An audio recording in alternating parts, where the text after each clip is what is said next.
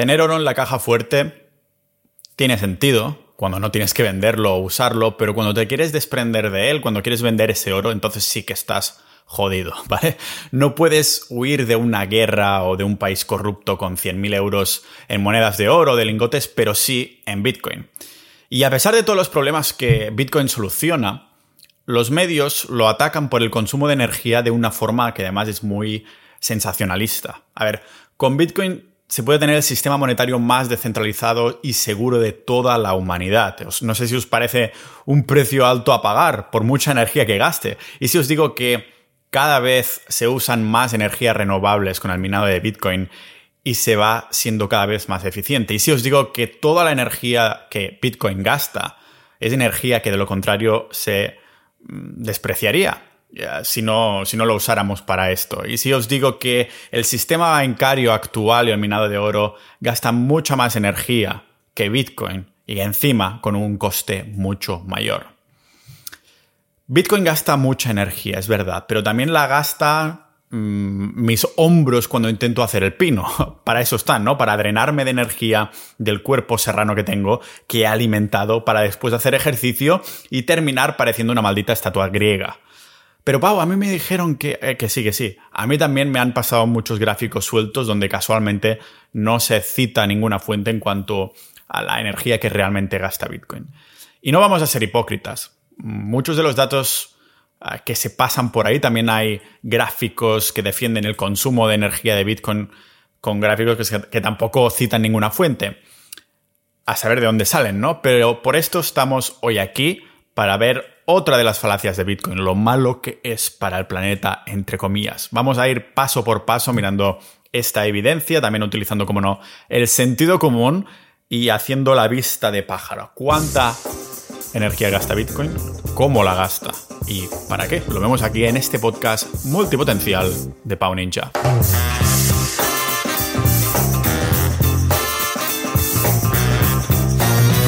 Este podcast es posible gracias a los miembros de Sociedad.ninja que hacen posible esto, que puede hacer más episodios en abierto sobre Bitcoin. Todos los miembros que se unen en Sociedad.ninja, somos ahí multipotenciales, ninjas de la vida, aprendices de todo, maestros de nada, lo podéis llamar como queráis, pero es el hecho de formar parte de esta comunidad, tener acceso exclusivo a podcasts solo para miembros, que hace posible que puedas seguir creando contenido. Ya sé que no te vas a unir solo para apoyarme, pero al menos que sepas que dentro vas a tener una comunidad muy proactiva con montones de recursos de miembros. Somos más de 600 ninjas de la vida ya.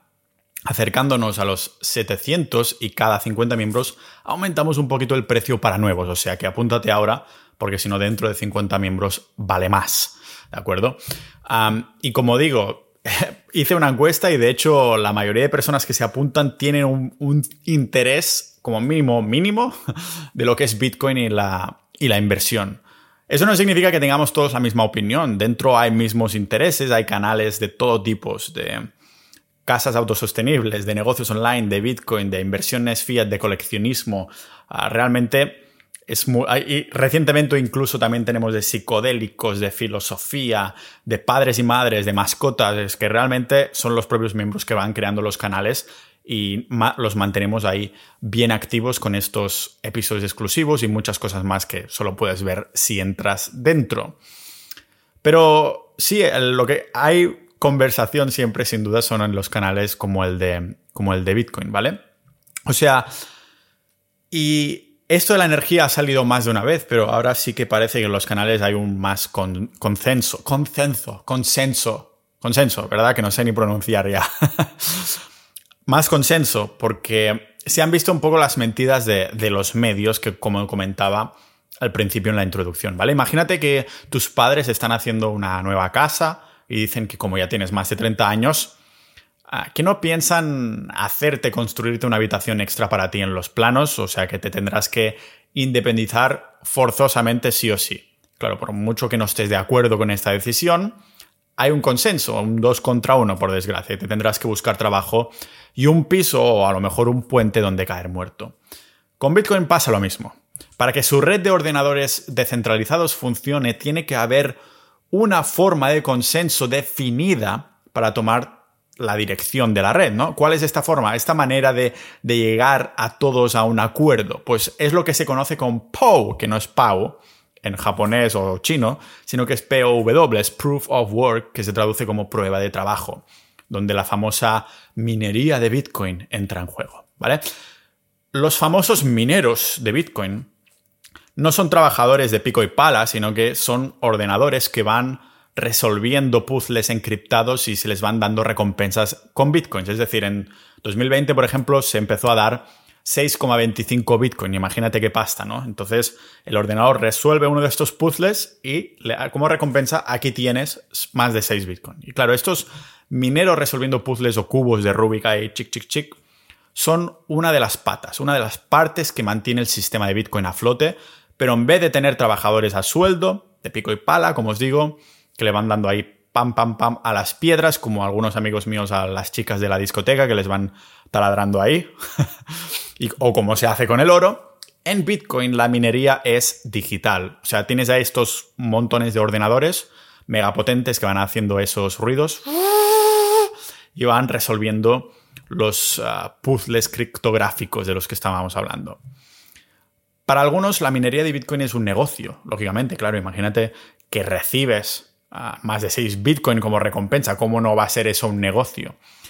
Por esto se crean granjas enormes, ¿vale? Naves industriales enteras con montones de ordenadores haciendo ruido eh, estos que mientras van resolviendo los cubics de Rubik, los, ah, los puzzles. Similares, estas granjas, estas naves industriales con montones de ordenadores se parecen mucho a los típicos centros de datos con servidores. Como os podéis imaginar, una nave así chupa más energía que lo que chupó nunca mi ex, ¿vale? Que Bitcoin consuma tanta energía es necesario para mantener la seguridad de la red, evitando que haya actores con, intenciones maléficas como Amber Heard, que pueden ahí, actores que puedan manipular los nodos. ¿Os acordáis de los nodos? Hablamos de esto hace mucho tiempo, muchos episodios atrás. Creo que tocará hacer una remasterización de estos episodios básicos de Bitcoin. Ahora que hay bastantes nuevos suscriptores que me escucháis, pero los nodos eran esos libros contables digitales, como libretas digitales, copias de Bitcoin, que mantienen el Bitcoin, funcionando. Un ordenador mm, que es un nodo, o sea, un nodo es un ordenador tan básico que te puedes montar en tu maldita casa ah, y tiene un consumo bajísimo de energía. O sea, no hay que diferenciar, los mineros gastan mucha energía, pero mantienen la red de Bitcoin segura, y los nodos gastan muy poca energía y hacen que Bitcoin exista, porque no dejan de ser una copia de Bitcoin. Te puedes montar uno en tu casa si te hace ilusión. Cada nodo es una copia de Bitcoin y esta copia, como digo, requiere muy poca energía. Donde está el kit de la cuestión en el consumo de energía de Bitcoin es en la minería. Ahí es donde los medios de comunicación lo critican. Y es que se puede decir que hay otras maneras de llegar a un consenso, que, que además estas otras formas de llegar a consenso que hacen las criptomonedas gastan menos energía que Proof of Work que utiliza Bitcoin. Y dices, ah, pues entonces Bitcoin es peor. No, no, espera, espera. Tenemos, por ejemplo, POS o POA, ¿vale? El Post Proof of Stake, que se traduce como prueba de participación. Yo creo que diría, sí, es el más popular, es el que escuchas más, ¿no? Proof of, Stake, pero también tenemos Proof of Authority, que se traduce como prueba de autoridad y ahora también ha salido no hace tanto Proof of History y demás. Realmente la mayoría de criptomonedas adoptan uno de estos modelos de consenso porque se argumenta, sobre todo en el proof of stake y cosas de estas, que son más sostenibles, más rápidos y bla, bla, bla. Pero si Bitcoin está usando proof of work, es por un buen motivo. Primar la seguridad y descentralización antes que otros factores. Esto es lo más importante. Si cae una de estas cosas, cae todo lo demás. No importa que gaste muy poco porque no sirve como dinero, como valor refugio. ¿Para qué quieres entonces una cripto que consuma menos energía si estás sacrificando funciones que, mm, que no tienen importancia? ¿Para qué me quieres vender la historia de que puede ser más sostenible si no estás resolviendo las propiedades reales del dinero duro? ¿Vale? Estos otros modelos de consenso tienen algunas desventajas que lo dejan en segundo lugar cuando estamos hablando de otras funciones no estoy hablando, siempre estoy hablando aquí de las propiedades reales del dinero duro, del valor refugio. ¿Vale? Por ejemplo, por ejemplo, en este proof of stake y demás hay cierta inclinación en favorecer a aquellos que tienen más fondos que otros y con eso se compromete la descentralización de la red. También estos modelos de consenso tienen menos recorrido en cuanto a historial, ¿no? La reputación del proof of work, proof of work viene dando resultados desde hace décadas. Sabemos que va de rechupete. También está el tema de, la energía y tiempo que se utiliza, que es primordial y vamos a ver hoy aquí al detalle. Lo que quiero dejar claro aquí es que se argumenta que Bitcoin gasta mucha energía, ¿vale? Y es verdad, pero es como si haces los cálculos de la energía que gasta tu ciudad, que hace Barcelona o Zagreb o donde sea. Nadie está haciendo estos cálculos porque se da por hecho que es necesario que haya, se gaste tanta energía en estas ciudades porque mantienen los ciudadanos calientes, cómodos y vivos en el invierno. Sí que argumentamos que la manera, la forma en cómo generamos esta energía puede ser más sostenible o no, pero nunca argumentamos que se tiene que parar del todo la energía que se genera en las ciudades o que no se genera ah, en ningún momento. Si Bitcoin utiliza Proof of Work en vez de, por ejemplo, Proof of Stake, es porque se prima esta seguridad y fiabilidad en la red. Ninguna característica de Bitcoin ha sido elegida al azar. La parte mala, entre comillas, y ahora veremos por qué lo digo entre comillas, es que Bitcoin consume mucha energía cuánta energía consume minar Bitcoin. Si miramos algunos reportes anuales, se estiman distintos rangos. O sea, quizás una de las fuentes más fiables sea el índice de consumo de electricidad que, utiliza Bitcoin, que hizo la Universidad de Cambridge. ¿vale? Según la Universidad de Cambridge, Bitcoin consume 114 más o menos gigawatts anuales que corresponderían a menos del 0,1% del total de energía consumida del planeta. En su web van publicando los datos estimados cada 24 horas, está muy bien la verdad, y os la voy a dejar en las notas del episodio, y dan un límite inferior como teórico del consumo, un límite estimado y un límite superior. Por eso digo que me parece una fuente fiable después de ver todos los artículos sensacionalistas sobre el consumo de Bitcoin, igual que en la nutrición dependerá de a quién preguntes, te dirá una cosa u otra, te enseñará unos estudios que dan soporte a una cosa y otros que dan soporte a otra. Quizás no sabemos nunca la cantidad exacta de energía que consumo en minar Bitcoin, pero el consenso de todos estos informes sí que es afirmar que Bitcoin consume menos energía de la mitad que el sector bancario. Como mínimo. O sea, podría ser que incluso consumiera bastante menos más de lo que se dice, que ya es mucho poco, mucho poco, en comparación con el sector bancario. ¿Y por qué siempre lo estamos comparando con la banca tradicional, con lo que gasta el sector bancario o con lo que gasta el minado de oro? Pues porque conocemos la estafa del sistema monetario actual y por esto los bitcoiners, los maximalistas bitcoin como yo, decimos esto de fix the money, fix the world, arregla el dinero y arreglarás el mundo. ¿Cuánta energía mundial estarías dispuesto a pagar para tener la mejor manera de conservar el tiempo que has utilizado tú para generar dinero trabajando? ¿Cuánta energía mundial estarías dispuesto a pagar para que la devaluación e inflación no te fueran robando por culpa de la impresión de billetes, de la hiperinflación, de la inflación, de la devaluación del dinero? No voy a intentar convenceros de que cualquier coste de energía, por muy contaminante que sea, valiera la pena, ni mucho menos. De hecho, no nos vamos a encontrar, o sea, nos vamos a encontrar que es todo lo contrario, al fin y al cabo, a lo que nos están criticando los cuñados en la cena de Navidad.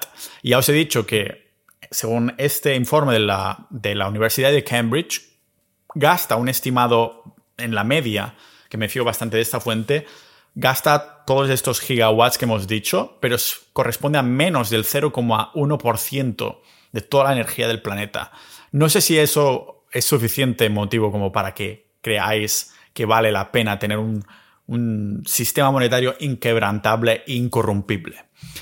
En las noticias han dicho que es muy contaminante y gasta un montón de energía, Pau. Entonces, igualmente no me puedes vender la moto con esto. Vale, muchos de los que atacan a la energía que consume minar Bitcoin hacen referencia al coste de energía por transacción, pero no es la manera correcta de calcular los costes de energía. ¿Por qué? Pues porque cada transacción dependerá únicamente del hash rate, que son como los cálculos por segundos que se puede hacer. O sea, que aquellas máquinas de minado, estos ordenadores de dentro de las granjas, que tengan mucha potencia de hash, son también muy eficientes porque están procesando una cantidad enorme de datos en un solo segundo.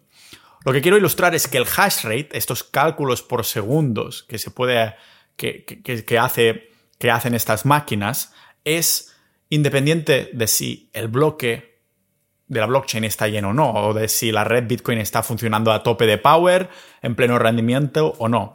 También se da por hecho, equivocadamente, que no cada bloque se procesa a uno por uno, cuando en verdad estos bloques se pueden agrupar. O sea que Bitcoin se pueden procesar grupos de, varias transacciones distintas que después se escriben en la cadena de bloques como una sola transacción. Vamos, que se escribe fuera de la cadena de bloques en una base de datos independiente y después quedan escritas colectivamente en la cadena de bloques como una transacción. Algo que se aplica también en la famosa Lighting Network, que cada vez a medida que pasa el tiempo vais a escuchar más, que es una segunda, una, una red de segunda capa de Bitcoin para hacer pagos más rápidos en el futuro.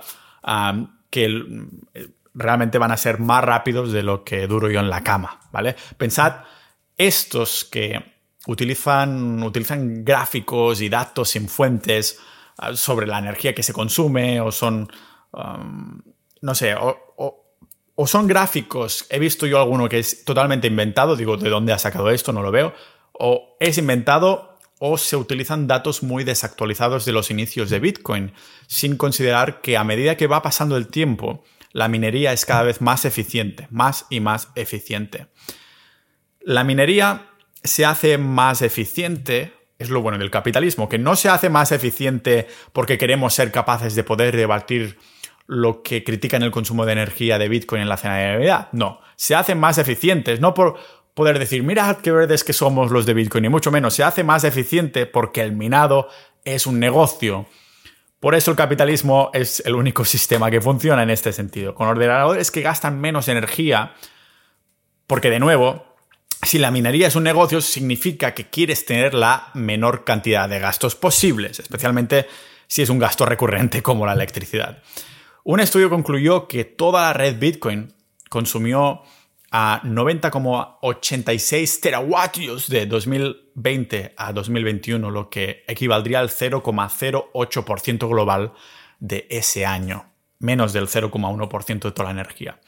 No sé, si me preguntáis a mí, un 0,08% de la energía mundial es un precio de gasto energético que estoy dispuesto a pagar para un sistema monetario autónomo, libre, descentralizado y más seguro que la humanidad haya visto jamás. Pero nadie habla de que se estimó que se malgastaron al menos 16.500 teravatios cada hora durante la crisis financiera de 2008, comparado con el gasto de 86 teravatios a la hora de Bitcoin de ese mismo año.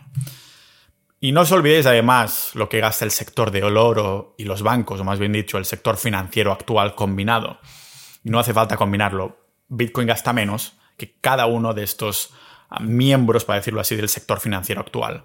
Os voy a poner en las notas del episodio una tabla comparativa del coste bruto ah, anual y la energía utilizada en el minado de oro, el reciclado de oro, el papel moneda y acuñar, también el sistema bancario, Visa y el minado de Bitcoin.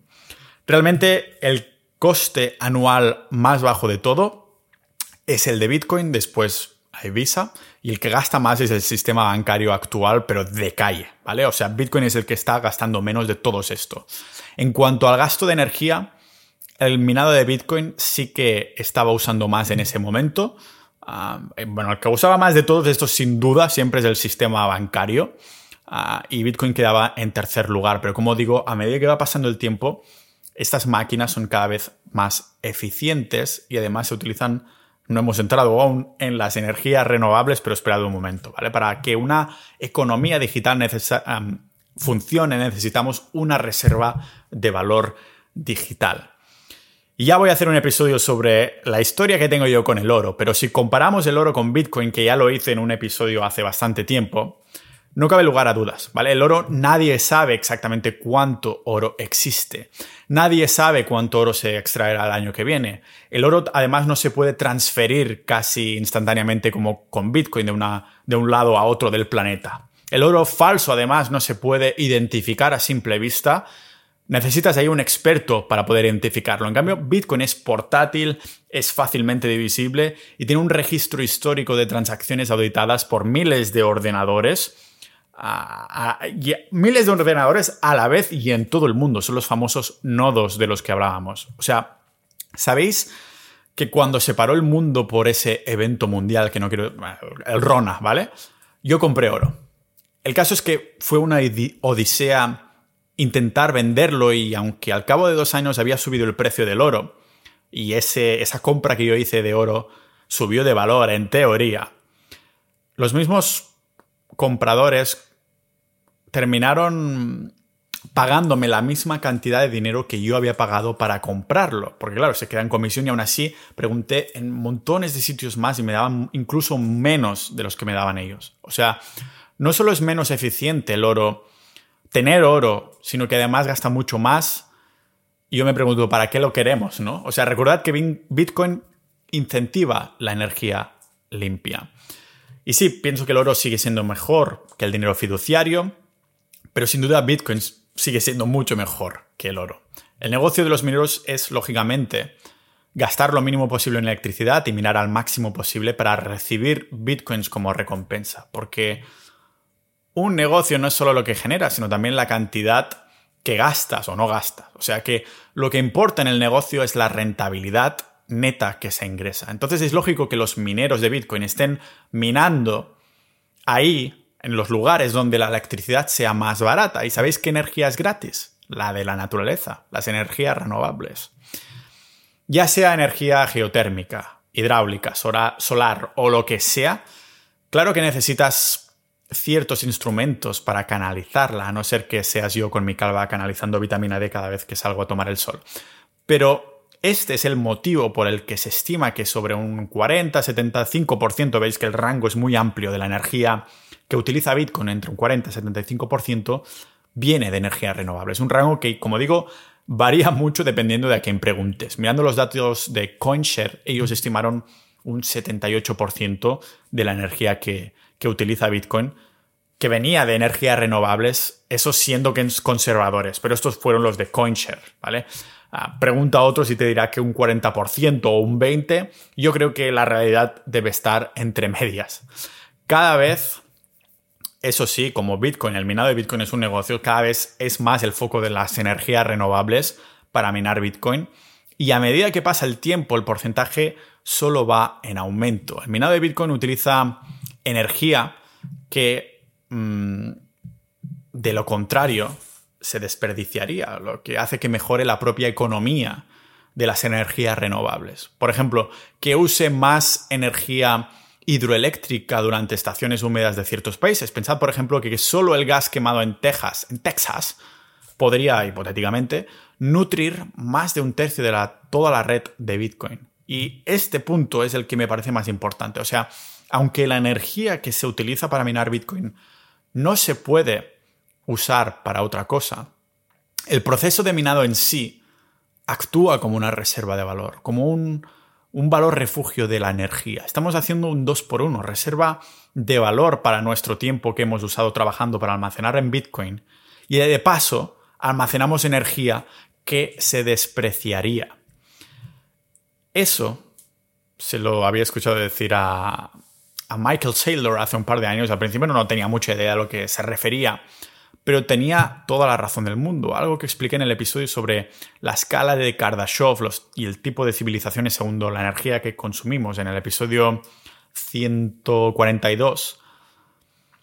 Vemos cómo las civilizaciones avanzan según cómo almacenan la energía. O sea, Bitcoin almacena energía para ser aprovechada por un sistema monetario descentralizado que no se puede corromper. Si Bitcoin gasta mucha energía, es porque lo necesitamos pero es que aunque gaste mucho, estamos aprovechando la energía que de lo contrario se despreciaría. Estamos almacenando energía en el tiempo y en el espacio. Para ilustrarlo, en el consumo de energía que hacemos en nuestra sociedad, pensad en la noche, ¿vale? Una franja horaria en la que yo intento estar ya sobado, bien dormido. Durante la noche el exceso de energía de, la sociedad que, que la sociedad produce no es consumida, solo una fracción muy pequeña. Con Bitcoin la estamos convirtiendo y almacenando en la cadena de bloques, la famosa blockchain, para siempre. O sea, el consumo de energía nunca ocurre porque sí. Es un paso necesario para progresar. El profesor Václav Simil, tiene un libro que se llama Energy and Civilization, A History, traza mucho esta relación de la, del consumo de energía que se hace una civilización y la progresión, la innovación, la relación entre el consumo de energía y el progreso humano.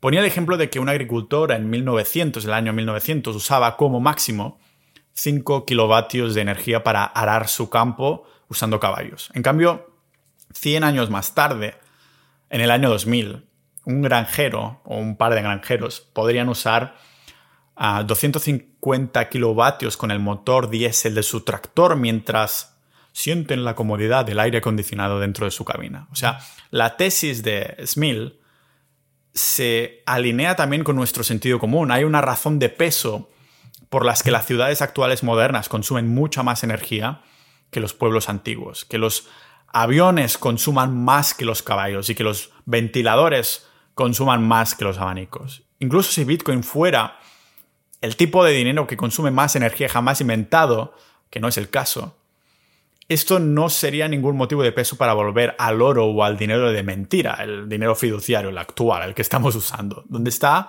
el argumento es en la conexión ventajas, desventajas de usar este dinero comparado con otro. Eres escéptico de toda la energía que Bitcoin gasta. Yo me pregunto por qué este impacto ambiental es tu estándar para juzgar la innovación en vez del beneficio que la innovación de un sistema monetario descentralizado e inquebrantable puede aportar a la humanidad. Sí, Bitcoin gasta mucho, gasta mucha energía. Pero nadie obliga a los mineros a usar energías fósiles. De o sea, cada vez más se está tirando, como digo, por las renovables, energías que de lo contrario se despreciarían. Y no solo esto, sino que encima se pueden reutilizar para otras cosas. por ejemplo, la empresa canadiense que se llama Mint Green utiliza la energía para reutilizarla.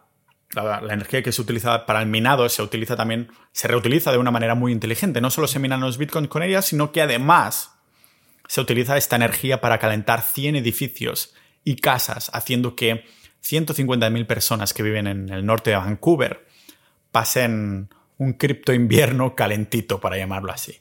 O lo mismo pasa con Green Mine en Holanda, que los notas están utilizando energía térmica que sale de las minerías y la terminan transformando en agua caliente para los invernaderos. Y así hay muchos más casos, ¿vale? La tendencia será precisamente esta, utilizar cada vez más energía del minado de Bitcoin, que no solo se despreciaría, sino que se le da un doble uso. Repito que la minería es un negocio y como tal, pues queremos innovar al máximo y conseguir el máximo de beneficio. O sea, fijaros que no hace tanto que Beijing en China tomó medidas contra la minería de Bitcoin. ¿Qué esperas de, un partido comunista, no? Que lo quiere controlar todo. Y esto hizo que sí, los mineros conectados, para decirlo así, cayeran durante un tiempo, o sea que hubieran menos mineros que mantener la red segura pero de pronto volvieron a aparecer como setas, en otras partes del mundo. Por esto decimos esto de que los mineros son unos híbridos de nómadas sedentarios, ¿vale? Porque van donde la electricidad y los estados se lo permiten. Antes de que se prohibiera en China la minería en Estados Unidos, solo representaba un 4,1% de, de, bueno, de la minería mundial en 2020, pero dos años más tarde ya representaba casi el 40%. O sea, Nueva York y Washington ahora ya son los estados que producen más energía hidroeléctrica. Texas también tiene, ah, tiene ahí producción solar y eólica de, a montones, ¿vale? Con el minado de Bitcoin. Y en América del Norte en general ha habido un buen foco en las energías renovables desde la prohibición de China. Ah, más incluso que en toda Asia y el Pacífico, lo que a nivel ambiental hasta fue algo positivo la medida antiminería de los comunistas. O sea, el 62% de las energías renovables que se añadió a la red Bitcoin el año pasado, que correspondrían a 162 gigavatios, tuvo mucho menos gasto que el, consumo, el, consumo, el consumo de combustibles fósiles que si no se hubiera utilizado. Así que hoy quería ilustrar un poco lo, este tema, el tema de la energía de Bitcoin. Sí, gasta mucho, pero también gastan muchísimos todos estos otros factores que hemos dicho, los aviones, las ciudades. Eso no significa que ah, no podamos innovar y utilizar energías que de lo contrario no se utilizarían. Estamos utilizando un sistema inquebrantable, incorrumpible y el mejor sistema ah, monetario que podemos tener gracias a, a, Bitcoin, el mejor dinero de la historia de la humanidad, al menos para una economía digital, al fin y al cabo. Si siguiéramos teniendo una economía uh, arcaica, quizás sí tendría más sentido el oro, pero en una economía digital, yo creo que más que nunca tenemos que pensar qué nos puede ofrecer y la conexión que hay entre la innovación en una civilización y el gasto energético. Es necesario gastar mucha energía y es necesario también que esta energía sea de energías renovables, que es la dirección que está tomando Bitcoin. Y yo creo que en algún momento, no muy lejano, llegaremos al 100% de las energías renovables que nutrirán la red de Bitcoin. Sea como sea, los ataques en los medios seguirán, sobre todo cuando sube mucho, cuando cae. Acostumbra a ser, los ataques del gasto de energía y todo eso, acostumbra a ser cuando Bitcoin sube mucho. Cuando baja, dicen burbuja, cuando sube mucho, es, oh, gasta mucha energía. Nosotros seguiremos comprando, pero poco a poco vemos esas adopciones. De esto seguiremos hablando aquí en este podcast. Recordad dar soporte y apuntaros a nuestra comunidad de sociedad.ninja. Debates muy interesantes sobre Bitcoin. Ah, compartimos ahí noticias y montones de cosas más.